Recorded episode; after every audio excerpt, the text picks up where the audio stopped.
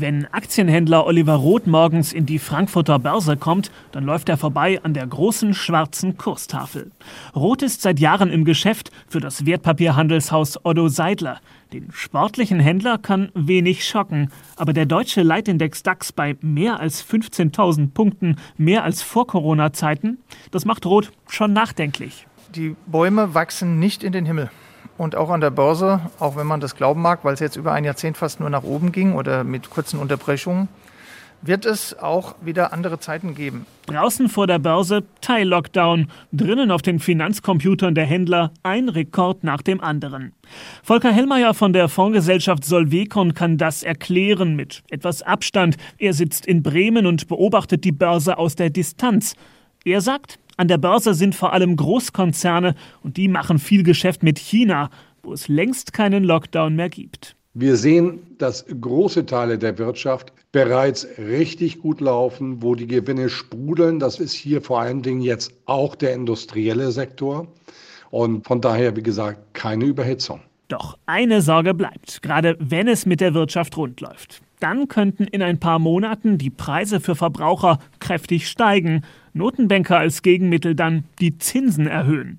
Und wenn es anderswo wieder Zinsen gibt, dann werden Aktien automatisch unattraktiver. Das fürchtet auch der bekannte US-Finanzprofessor Jeremy Siegel im Börsensender CNBC. Eventually the Fed is just going have to step in am Ende wird die Notenbank einschreiten müssen und sagen, wir haben ein bisschen zu viel Inflation. Jetzt bin ich aber noch nicht skeptisch. Der Bullenmarkt läuft noch. Der Bullenmarkt, im Börsenjargon steht das für steigende Kurse.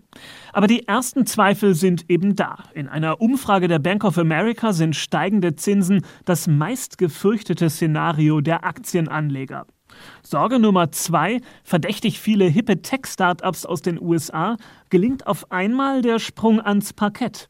Börsenhändler Oliver Roth findet deutliche Worte. Das ist definitiv eine Blase. Wir sehen das bei vielen Werten, die äh, gerade auch neue Werte, erinnert so ein bisschen an den neuen Markt äh, um die Jahrtausendwende neue Werte, äh, die äh, in eine Technologie investieren, die eigentlich zunächst einmal nur eine Headline ist. Äh, und irgendwann wird es dann eben heißen, der Kaiser hat keine Kleider an und dementsprechend wird sich dann die Stimmung auch massiv eintrüben. Doch auch Roth sagt, noch sind das nur kleine Börsenspieler. In den großen Indizes sind sie sowieso nicht drin. Ganz im Gegenteil, hier könnten die Tech-Giganten wie Amazon und Co. ihre Stärken ausspielen, meint Christian Kahler, der Chefaktienstratege der DZ Bank. Die großen Technologiewerte, Apple oder, oder Google, denen geht es erstaunlich gut und die sind auch vom Gewinnwachstum sehr, sehr solide unterwegs.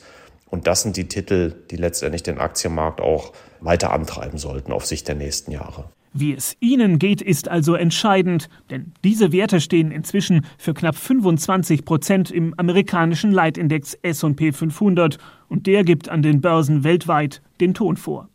Wie so vieles an der Börse kann man das als Chance sehen oder als Risiko.